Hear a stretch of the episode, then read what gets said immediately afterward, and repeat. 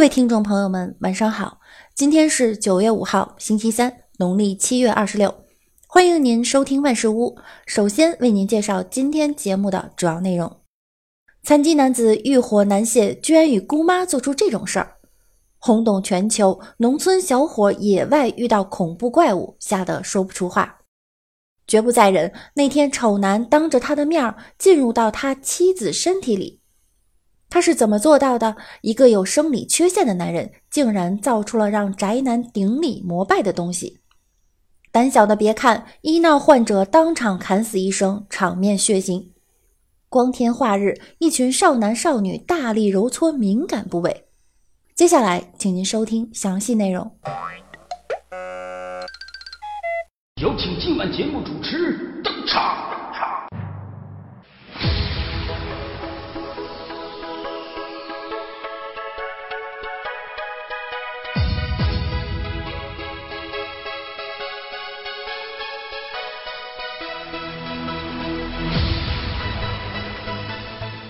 今天啊，六六打开电脑，看到一则新闻：今日北京要发生大事儿。心想什么大事啊？不由得点开了详情一看，原来是北京在召开中非论坛。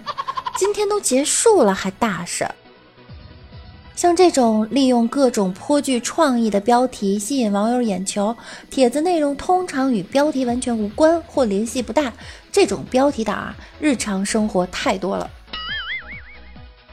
搜索引擎功能再强大，毕竟也是机器，只能够提供相关信息，最终的真伪啊，需要通过人脑甄别。几年前标题党横行的时候，写出的标题真的是极致的低俗夸张，却又不失内涵。放到现在一看，简直比段子还要段子。比如前一段时间火的这个标题，震惊。著名撸啊撸玩家和 DOTA 玩家互斥对方不算男人，现场数万人围观。看了这个标题，想必很多朋友都十分震惊，想赶紧点进去看看发生了什么。结果只是周杰伦和林俊杰在合唱歌曲，算什么男人？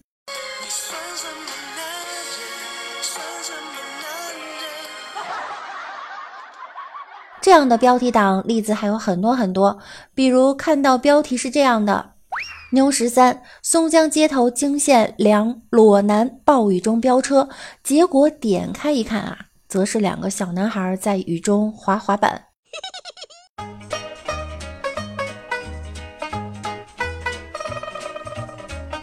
震惊！三个男人在树林里竟然做出这种事儿，其实是桃园结义。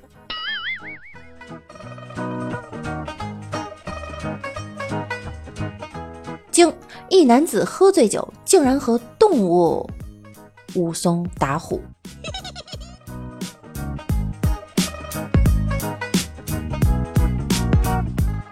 残疾男子欲火难泄，居然与姑妈做出这种事儿。神雕侠侣，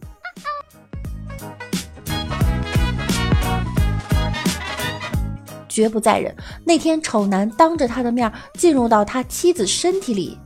孙悟空大战铁扇公主，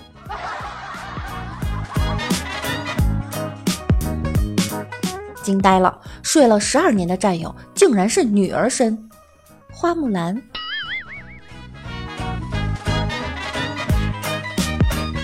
他是怎么做到的？一个有生理缺陷的男人，竟然造出了让宅男顶礼膜拜的东西。蔡伦造纸。胆小的别看，医闹患者当场砍死医生，场面血腥。曹操杀华佗，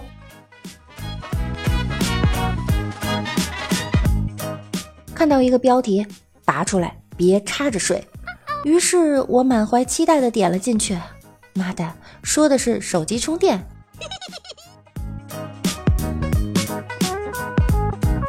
半夜偷拍女生宿舍。进去一看，就只有一张全黑的图，边上写着“忘了告诉你，他们没开灯”。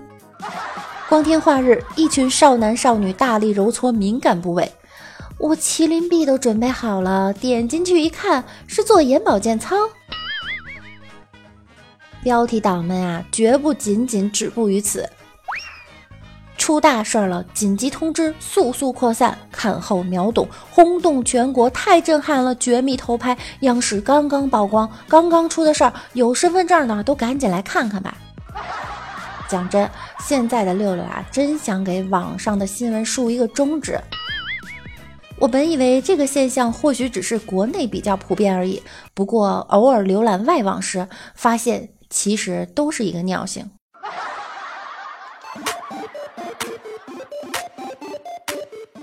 迎接新的生命到来，从来都是一件可喜可贺的事情。但是下面这个标题就起得很有意思啦。震震震震震惊！这位妈妈刚刚分娩成功，而生出来的孩子却让她受到了冲击。原本以为会不会有什么不明肠子挂在小孩身上的图片，或者有小孩长得特别像吴彦祖的叙述，结果是因为他生了一个男孩。一则新闻标题：有人居然将 SD 卡吃进去了。所以接下来发生的事情，在座的各位都吃惊了。六六本来以为有大手术的视频，再不行，搞个 SD 卡在他体内，会不会让进化成数码宝贝研究体的研究报告也可以啊？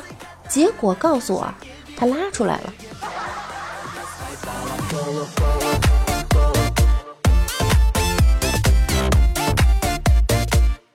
上学的时候，谁不得有个响亮的绰号才会显得有排面？所以皇室贵族的绰号就更让人好奇了。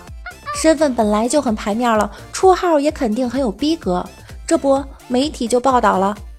没想到大家在幼儿园是这样称呼乔治王子的：乔治。我还小猪佩奇呢。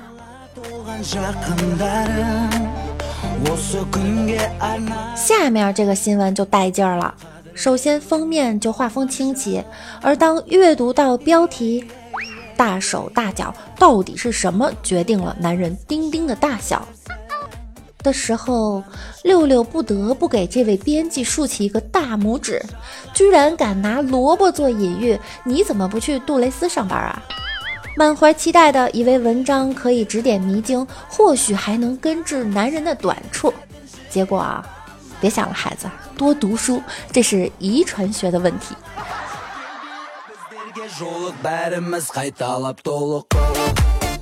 相信大家听到这里，肯定已经不禁感叹：现在的日常生活八卦新闻呀，真的好无聊。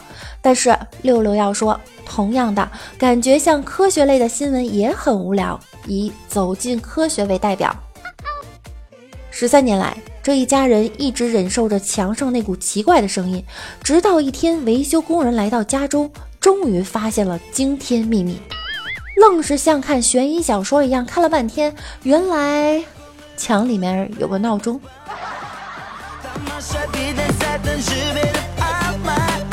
走进科学节目的原则啊。如果你看到了奇怪的景象、东西，或者听到奇怪的声音，那肯定是你幻听幻视，精神有问题，偏执狂想，自我暗示。如果是多人看到了，那一定是看错了，例如把鲸鱼看成龙。专家的结论一定是正确的，不管是啥结论，反正一定能，必须能找到一个人表情郑重的告诉你，这事儿其实是这个样儿的。能抖的包袱，创造条件也要抖。开始的时候故弄玄虚，充分运用阴森的画面、诡异的音乐、深沉的解说、鬼片的手法吊你胃口，然后在最后一分钟里自说自话，得出一个莫名其妙的结论。某个村子每天半夜三更都有怪叫声，把全村人吵醒。都不敢出去看，战战兢兢地失眠到天亮。采访了一大堆上了岁数的村民，传说这里出没野兽，每天夜里到村子作怪，闹得人心惶惶。到最后，竟然说是村里的一个胖子睡觉打呼噜。他奶奶的，这胖子是金刚罗汉转世，还是帕瓦罗蒂私生子啊？打个呼噜能把一个村的人吓醒？靠！我想砸电视别拦着我。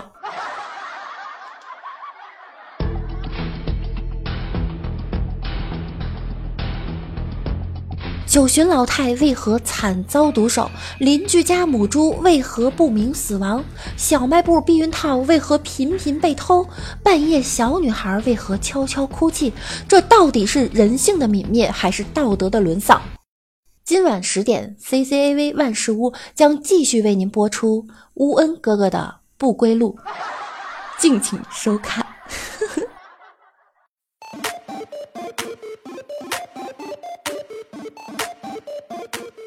乌恩哥哥到北京游玩，一下飞机遇到记者，不知您对三陪小姐有什么看法？北京也有三陪小姐？第二天报上登出消息，乌恩抵京，一下飞机便问有无三陪小姐。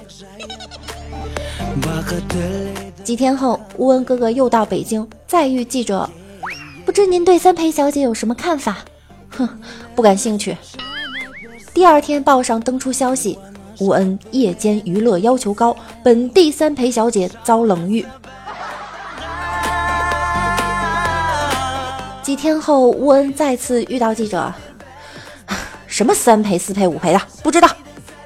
第二天报上登出消息，三陪已难满足乌恩，四陪、五陪方能过瘾。又过了几天，不知您对三陪小姐有什么看法？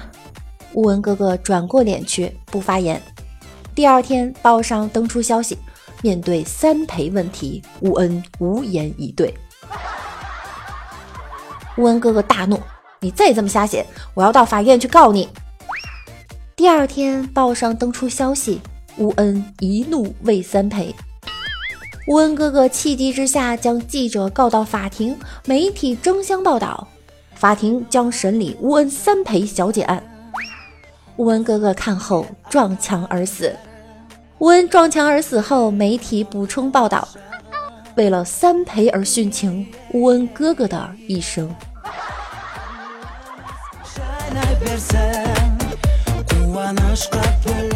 六六最近咽炎好了，可是鼻炎又犯了，十分钟一包纸巾没有了，那我是不是应该写个标题：妙龄少女对着电脑居然撸了一包纸巾？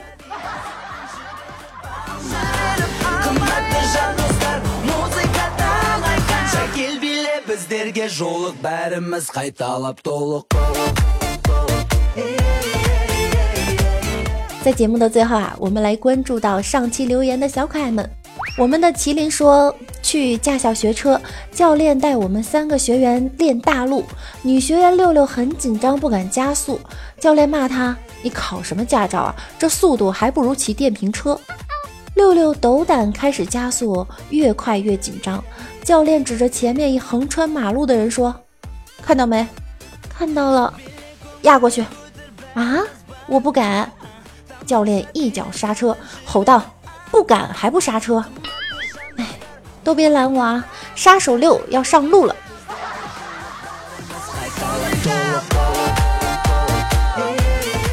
艾迪为天天的小可爱说：“六六在哪直播呀？六六呢也是在喜马拉雅直播。喜欢我的小可爱呢，可以关注我。晚上十点直播会有推送哟。”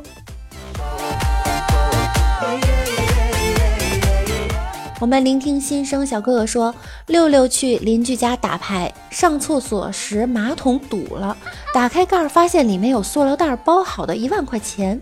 第二天，六六找到邻居，善意的提醒。”小心呀！你马桶水箱里的一万块私房钱太危险了，别让你老公看见。邻居十分感动，拉着六六的手说：“嗯，你藏在你老公大衣柜里的一万也要小心呀。” 我这是遇见隔壁老王啦。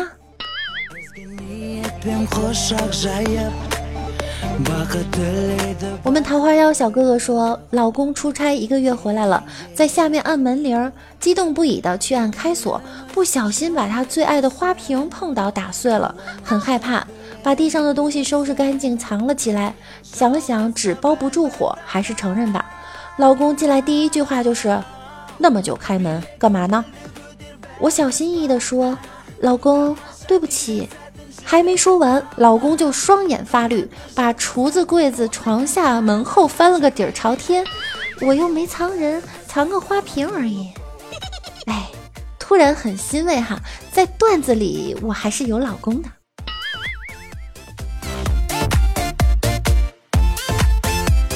我们驰骋纵横小哥哥说，六六的车速有点慢，会唠嗑，像北京的哥。我喜欢过山车那样，像秋名山头文字 D。居然有人说六六的车速慢，哼！晚上来直播间，我告诉你什么是开飞机。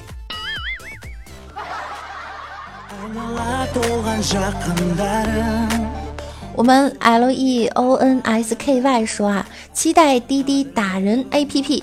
哎，滴滴打人 A P P 是你解决仇家、伸张正义、防贼防狼防校长的必备神器。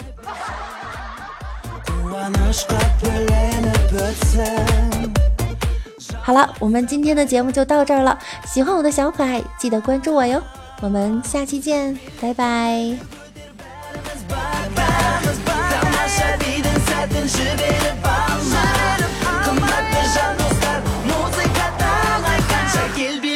Bizlerge жолық бәріміз қайталап толық